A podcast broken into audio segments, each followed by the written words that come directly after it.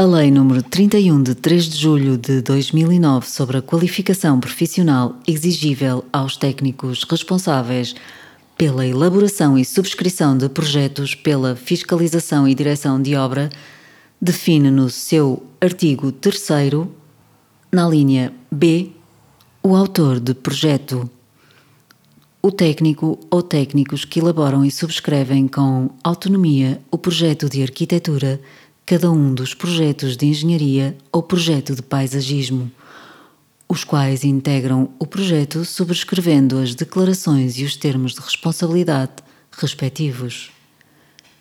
Na linha C, o coordenador de projeto, o autor de um dos projetos ou técnico que integra a equipa de projeto com a qualificação profissional exigida a um dos autores a quem compete garantir a adequada articulação da equipa de projeto em função das características da obra. Nós temos debatido muito esse, esse, essa, essa questão e não há dúvida que desde que uh, me formei, uh, em 1991, creio eu, uh, a nossa responsabilidade sobre os projetos mudou muito. Uh, e não mudou, não só mudou a legislação, como também mudou uh, a nossa uh, responsabilidade sobre os outros projetos, não é? Nós, como somos coordenadores de equipas, nós temos de saber agora um pouco de tudo. Nós temos de saber de, de, de território, uh, das leis, das leis que regulam o território, temos de saber de infraestruturas, temos de saber de estruturas, temos de saber um pouco de arqueologia, temos de saber as questões da segurança. Uh, isto é, quando começamos a fazer esquiços, uh, de projetos e quando começamos a estudar os projetos, nós temos que logo começar a incorporar imensas questões que têm a ver com, esta, com estas regulamentações. Isso, a nossa a responsabilidade mudou muito. Uh, e, uh, mas o nosso, o nosso, o nosso interesse também, também, também mudou, isto é, eu não creio que, aí temos andado a discutir, não creio que, estes, que, que, que os regulamentos e a legislação atualmente se aplica em Portugal seja uh, desinteressante. Isto é, nós até concordamos com a maior parte dela. Isto é, a legislação serve para. É, um, é uma base de entendimento comum na, na comunidade, é uma, é, uma, é, uma, é uma forma da comunidade se entender em relação a, a como se deve construir o seu território. E porquê? Isto é, se nós vamos falar uh, em, em, nestas questões de uh, território, que é que é que é REN, não construir espaços naturais para não, uh, para a, a, a protegermos o nosso ambiente, uh, na, na, relação de manutenção de, de edifícios, um, também promovida em grande parte pela DGPC e pela Câmara Municipal, pela, um, pela manutenção de memória, pelas questões da acessibilidade, que são tão importantes neste momento, como por exemplo um, todas as casas têm que eh, ter a possibilidade de ser poder adaptadas à mobilidade reduzida. Nós achamos isto ótimo. Nós achamos isto ótimo porque percebemos que é eh, muito importante que as pessoas possam envelhecer nas suas casas. Isto é, as pessoas dizem, ah, não sei o quê, não sei o que mais, que chatice agora as coisas das cadeiras rodas. Não. Isto aqui é para prever que a sociedade possa envelhecer nas suas casas e que quando se chega a uma determinada altura, como se tem uma mobilidade reduzida, uma pessoa tem que sair para um lar ou para uma casa, outra casa qualquer e que perca a su, o seu bem-estar na sua casa. Isto é, estas leis, esta, a maior parte destas leis promovem qualidade de vida, promovem conforto, promovem bem-estar. Uh, e, uh, e pronto, uh, acho que isto é um início de discussão. Eh, se promovem conforto, nós às vezes não estamos de acordo com elas, também porque não as percebemos. Uh, e, mas acho que é, é, esta, esta, questão tem muito a ver com a comunidade, uh, que plataformas de entendimento é que a comunidade tem para atuar. Isto é, porque as leis são feitas para um indivíduo genérico e não para um indivíduo particular. Não é? E, portanto, tem que atuar sempre sobre uma generalização. E esta generalização às vezes um, não é bem entendida pelo indivíduo que pensa de uma maneira diferente.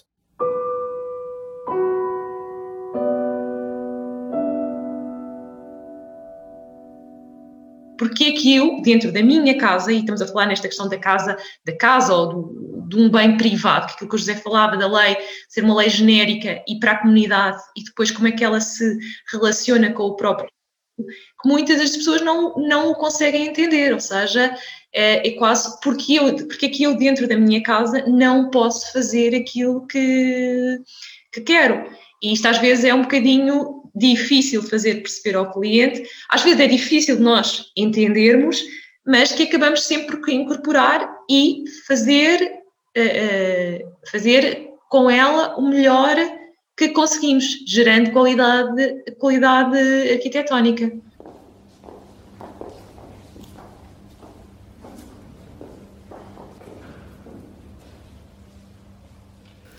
A mesma lei número 31 de 3 de julho de 2009 sobre a qualificação profissional exigível aos técnicos responsáveis pela elaboração e subscrição de projetos pela fiscalização e direção de obra define ainda no seu artigo 3 na linha E, o diretor de obra, o técnico habilitado a quem incumbe assegurar a execução da obra cumprindo o projeto de execução e, quando aplicável, as condições da licença ou comunicação prévia, bem como o cumprimento das normas legais e regulamentares em vigor.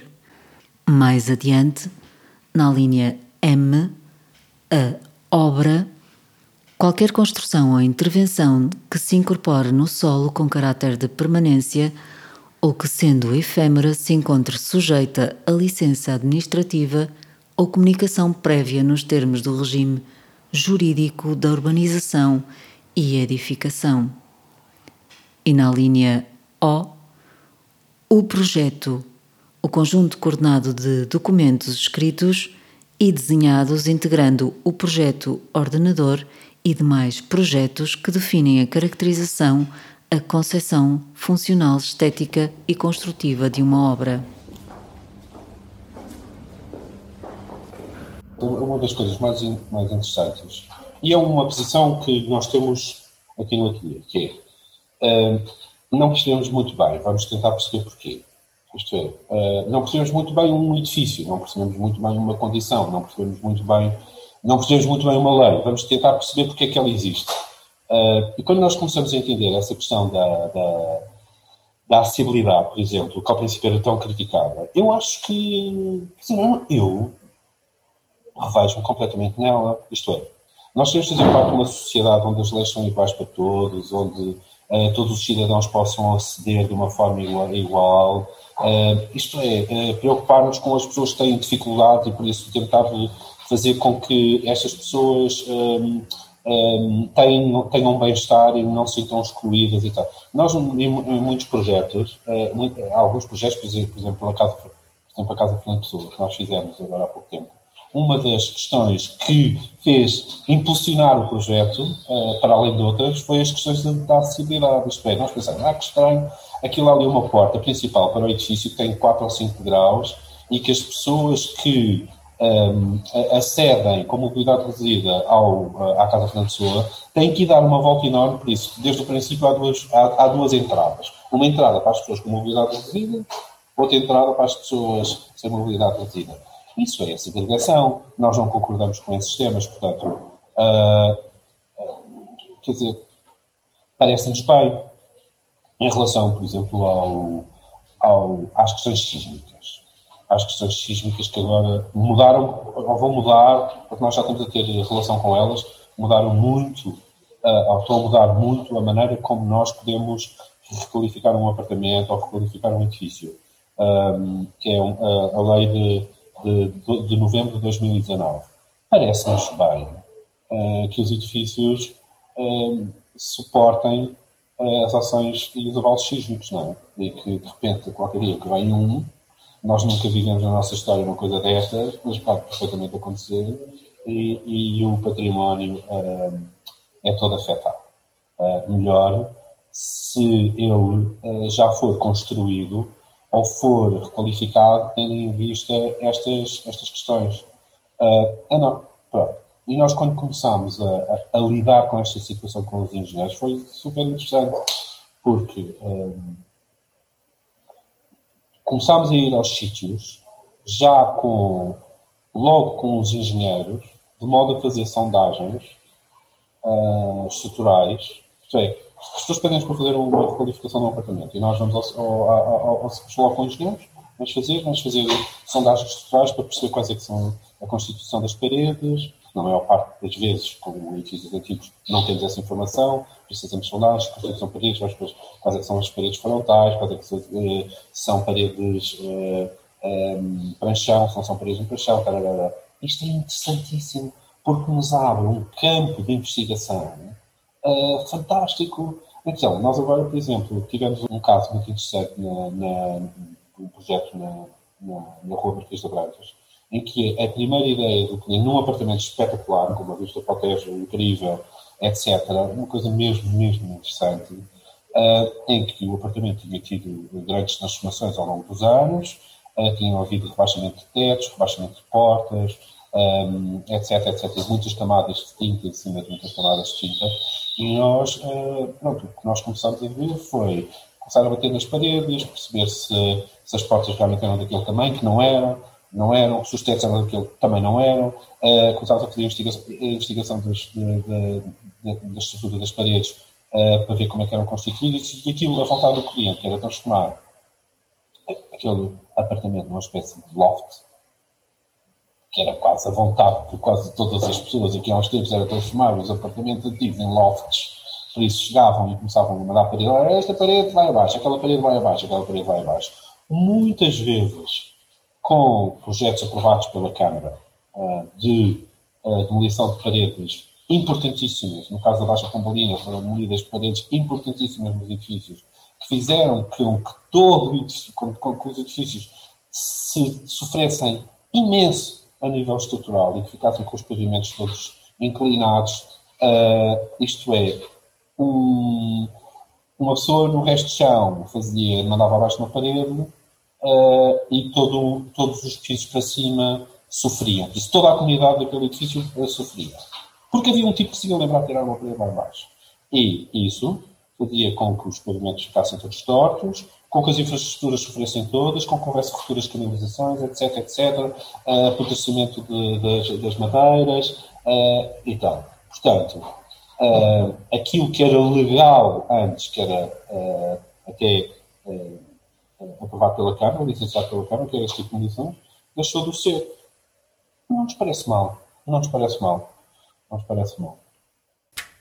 O Decreto-Lei nº 95 de 18 de julho de 2019 que estabelece o regime aplicável à reabilitação de edifícios ou frações autónomas, revogando o Decreto-Lei nº 53 de 8 de abril de 2014, conhecido como RERU, define os seus princípios fundamentais. Princípio da proteção e valorização do existente.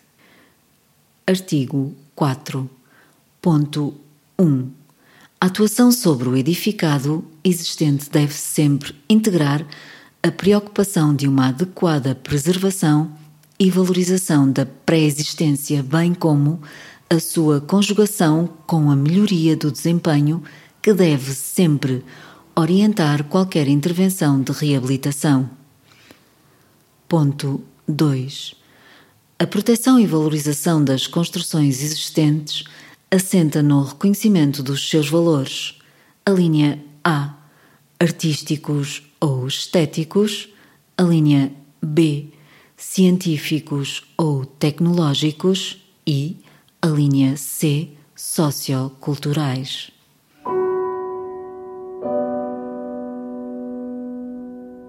O entendimento que a comunidade tinha nessa altura sobre o património, o entendimento que a sociedade tinha sobre estruturas e comportamentos estruturais no edifício, de vulnerabilidade sísmica, etc., etc., eram mais escassos. Isso é natural. Cada cultura responde uh, de, uma determinada, de, de, uma determinada forma em determinados momentos históricos, não é?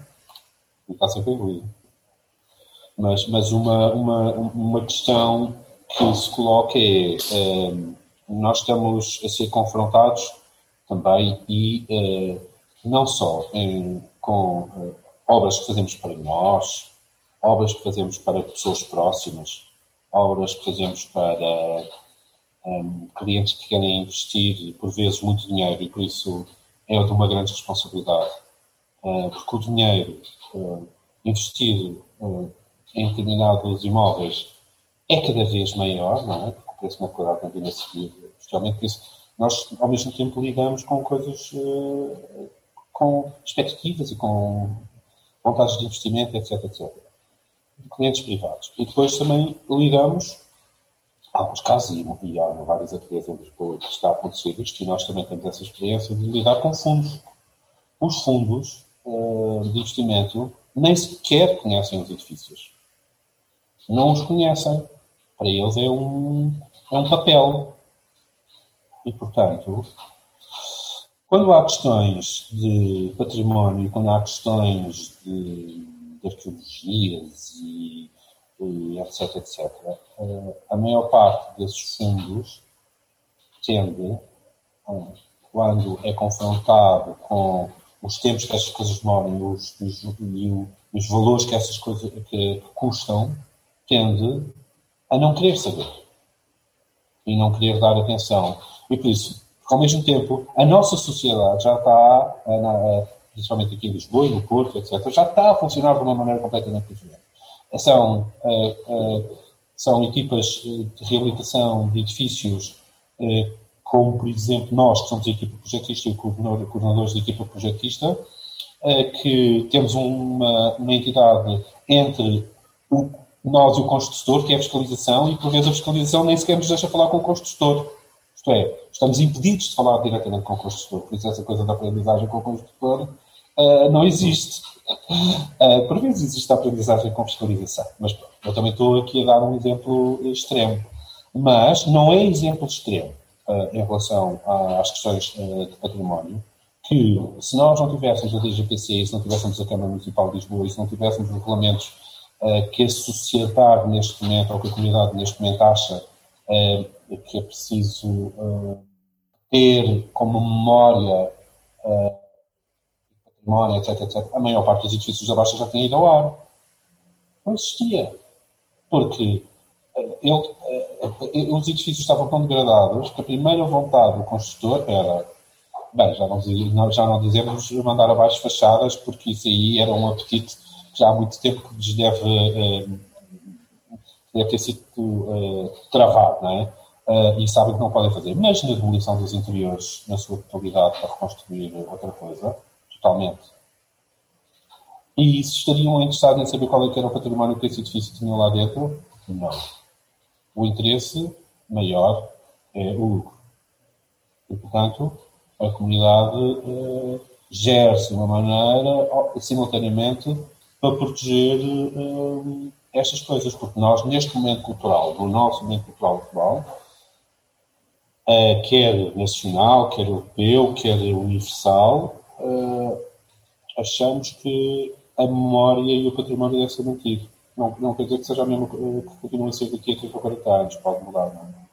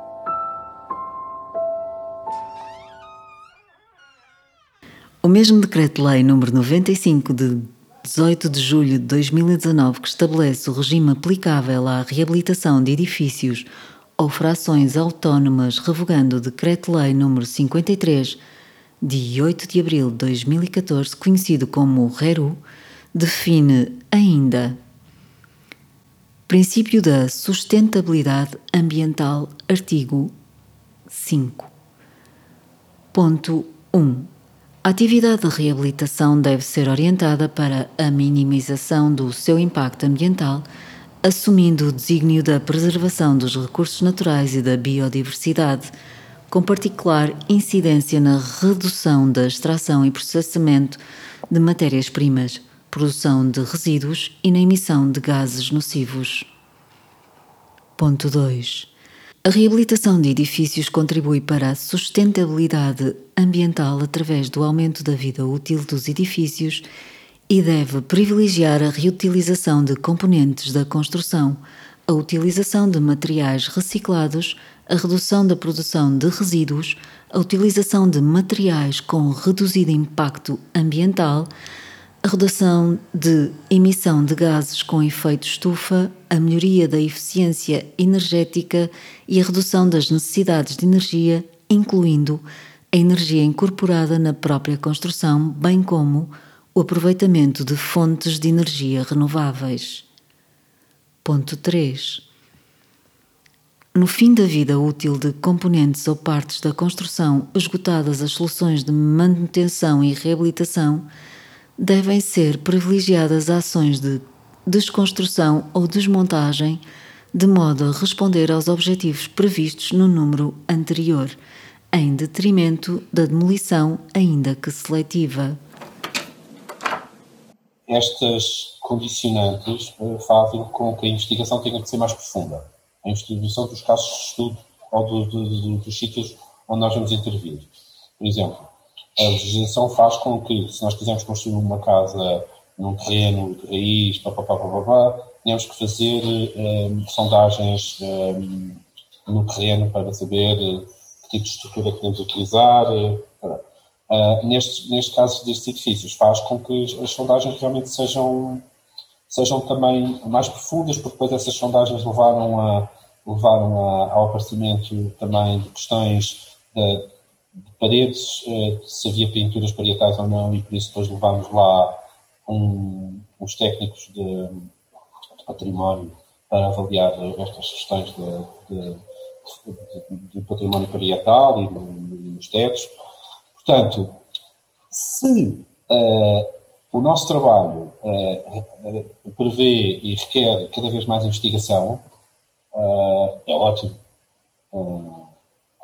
Isto é, para não chegarmos a um sítio e para muitas vezes tirarmos decisões um, apressadas uh, que não têm porque não se viu não se viu o existente, basicamente não se viu, pensou-se só ah, isto aqui podia dar qualquer coisa completamente assim, sem, sem se ter percebido o que é que lá se Por exemplo, no caso dos douradores, no, no projeto dos douradores, é, é, que é na FAMU, é muito interessante porque foi este processo todo de construção e de investigação, que nós começámos a ver uh, uma, umas coisas na parede que tinham ali, parecia que tinham uns frescos, uh, e que depois nós, nós dissemos aos clientes, mas chamem cá uh, uns técnicos de frescos para ver isto, e de repente os técnicos de frescos chegaram lá e disseram, mas todo o vosso edifício está cheio de frescos de diferentes, diferentes campanhas do século, durante o século XIX, frescos e pinturas a óleo, etc. Uh, e um, ehm, se nós não tivéssemos visto aquilo se não tivéssemos estado atentos, tinham lá chegado uma equipa de operários, de serventes, que tinham rebentado com os tubos todos, é assim que se procede, uh, rebenta-se, tira-se os tubos todos para depois se fazer novos, e ninguém tinha percebido que, aquela, que, que aquelas uh, património tinha lá estado, porque tinha sido destruído sem saber que estava lá. Isso é, isso é incrível aquilo valorizou para os, para os, para os donos de obra, aquilo valorizou imenso o edifício. Mas imenso. Então, deixou de ser um edifício comum para passar a ser um edifício excepcional. Nós, eh, nós eu acho que os arquitetos deviam eh, assumir, eh, e nós dizemos isso aqui no ateliê, como valorizadores de património. Nós valorizamos o património das pessoas. mas valorizamos brutalmente o património das pessoas. E é isso é que nós devíamos dizer a todos os clientes, e é isso que nós devíamos dizer à comunidade. Uh, e, uh, mas para isso temos que fazer trabalhos uh, sérios, eficazes, com pinta. mas nós valorizamos património. E isso é, é, é, é, uma coisa que a comunidade tem que perceber. Mas os honorários estão, têm que, sem dúvida, aumentar. Tem que se aumentar, porque a complexidade de, de, de, daquilo que, que, que os ateliês estão a produzir é, está, está a ficar tão alta que realmente os honorários têm que, têm que aumentar.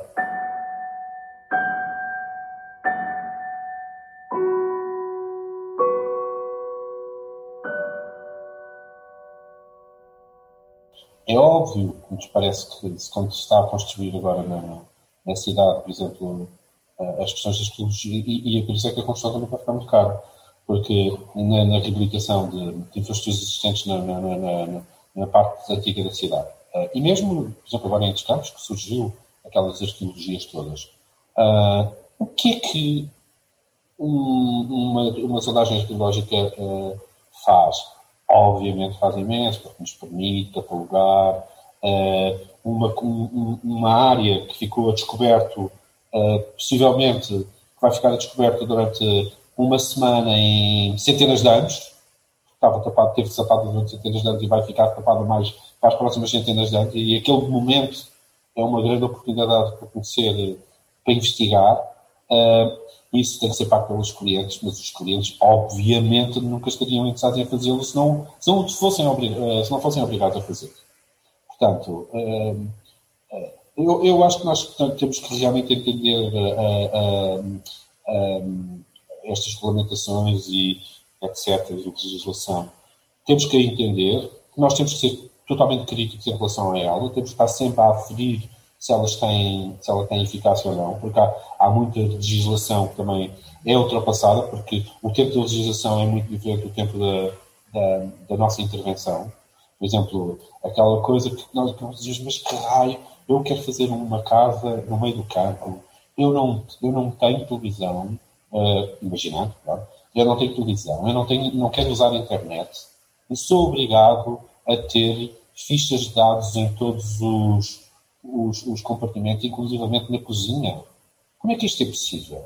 Isto é, é completamente contra aquilo que eu acredito, etc, etc, etc. Nós já tivemos situações destas com clientes, ou pelo menos já falámos nesta, nesta possibilidade. De, uh, o que acontece é que uh, na, a nossa cultura, a cultura europeia, não a japonesa, não a americana da Califórnia uh, e não em outros sítios do mundo, mas a nossa cultura europeia diz que os nossos edifícios perduram para além de nós. Uh, nós construímos para, para, para, para, mais tempo do que a nossa, a nossa validade, digamos. E, portanto, o, os edifícios que estamos a fazer agora vão ser usados por outras pessoas a seguir. E, portanto, têm que ser aptos a poder uh, criar esse conforto e esse bem-estar para o futuro. Uh, no Japão é muito interessante porque os edifícios, a partir do momento em que são construídos, por exemplo, uma casa unifamiliar, a partir do momento em que é construída, começa-se a desvalorizar. Uh, é como um carro. E depois, quando é adquirida, uh, quando, quando essas pessoas saem, as pessoas que construíram saem, as outras pessoas que vêm a seguir fazem a demolição da casa para construir uma casa nova. Isto é, o que é importante é o lote. Porque a casa, as pessoas não gostam de ver casas que já tenham sido vividas por uh, anteriores habitantes. Por isso, o, o, o, as construções estão sempre a mudar. Na América, por exemplo, na, na, na, Califórnia, principalmente, as casas são todas feitas em madeira, é muito mais fácil uh, construir, desmontar, levar para outro lado, etc. Nós, a nossa cultura europeia, principalmente aqui do Sul, uh, diz que nós construímos em pedra, em betão, e que as nossas casas vão ser as casas de habitantes futuros.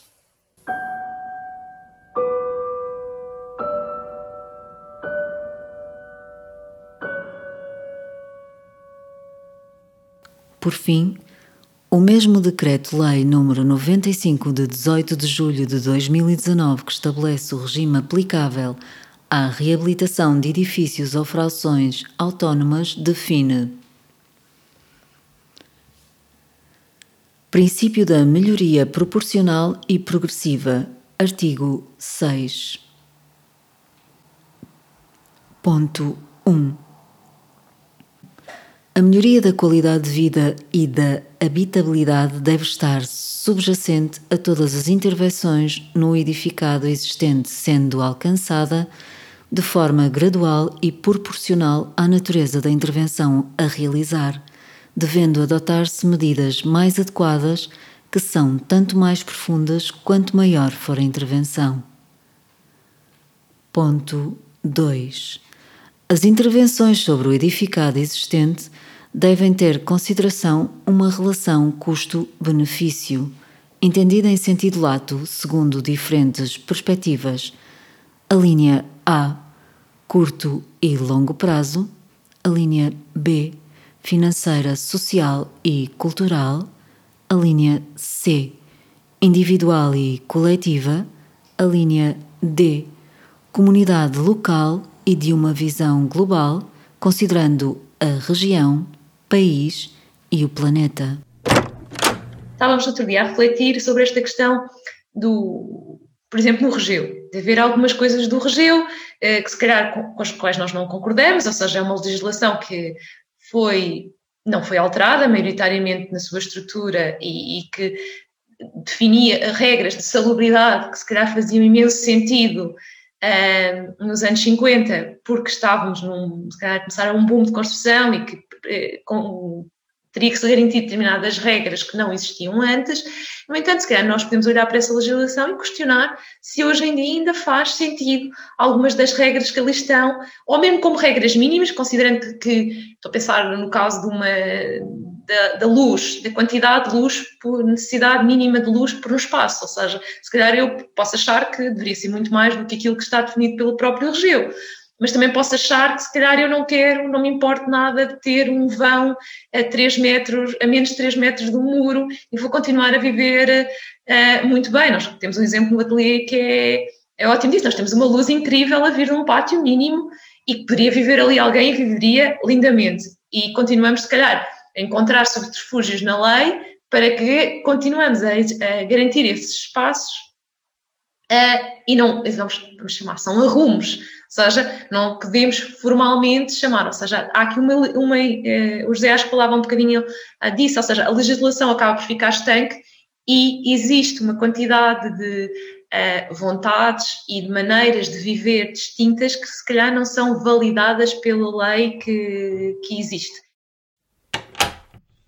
Sim, temos feito muita reabilitação, sim, temos feito também obra nova, sim, temos uma uma maneira de atuar eh, que liga, que trabalha muito sobre, sobre, sobre a construção, um, sobre, sobre pré-existências, sobre uma construção de um ambiente que tenha a ver com o ambiente que estava lá e que nós tentamos perceber qual é que é.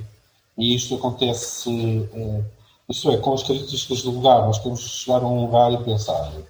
Nós não queremos transformar uma coisa noutra, queremos potenciar aquilo que lá está e muitas vezes não atuar com preconceito, isto é, com preconceito, que é chegar lá e dizer, ok, vamos olhar atentamente para isto. Isto até pode ser um bocado esquisito, mas vamos lá ver porque é que é esquisito. E, e esta esquisitez não será interessante até, não será uma, uma característica que se poderá manter e potenciar, etc. E nós atuamos, ou tendemos a atuar com a nossa metodologia de trabalho exatamente da mesma forma, com uma pré-existência uh, de um edifício uh, vamos, onde vamos intervir, como com um lugar onde aparentemente, aparentemente não há nada, só há um solo, e de repente olhas algumas plantas, e de repente olhas algumas pedras que são de umas características diferentes, e há uma vegetação, e há não sei o quê, e há não sei o que mais, e há uma vista, e papapá, papapá, papapá, de repente começas a retirar e a retirar e a retirar camadas, e percebes que há ali uma imensidade de coisas, uma, imens, uma imensidão de coisas, que, que, são interessantíssimas, mas para, para, o nosso primeiro olhar elas estavam completamente escondidas. E nós, nós é, é isso que queremos, nós queremos olhar atentamente para cada sítio para perceber o que é que ele, uh, o que é, o que é que ele nos tem para dizer, uh, caminhos, etc. Portanto, não digo, continuamos a afirmar que a nossa metodologia é idêntica para qualquer uma das situações, seja espaço público, seja construção no meio do campo, temos que olhar, temos que investigar. Uh, investigar a, a, a matéria eh, de que as coisas eh, são feitas.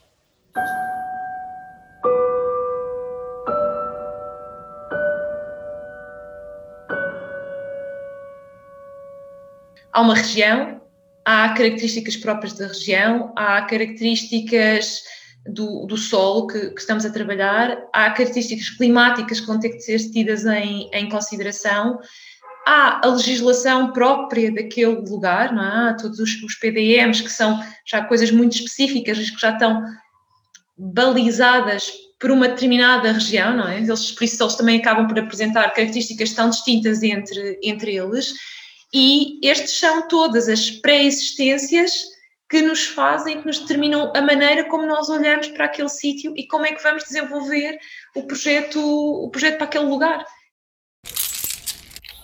Nós, quer dizer, nós não temos a capacidade de fazer, na continuação daquilo que a Ana está a dizer, nós não temos a capacidade de ler tudo, não é? E muitas vezes nós temos olhares muito apressados sobre as coisas. Uh, vamos assim lá fazer uma visita ao terreno, assim meia hora e já está depois esquecemos que se calhar devíamos ter lá ido à noite, uh, se calhar devíamos ter ido lá num dia de chuva, ou num dia de sol, ou, ou devíamos ter ido lá num, num, dia de vento contrário para perceber se há cheiros, e se há ruídos, e se há não sei o quê, não sei o. Essas coisas todas. A, a, a, legislação e os regulamentos, de acordo com aquilo que a Ana estava a dizer, ela já, já nos está a dar informações sobre essas coisas, sobre esses dados todos, não é?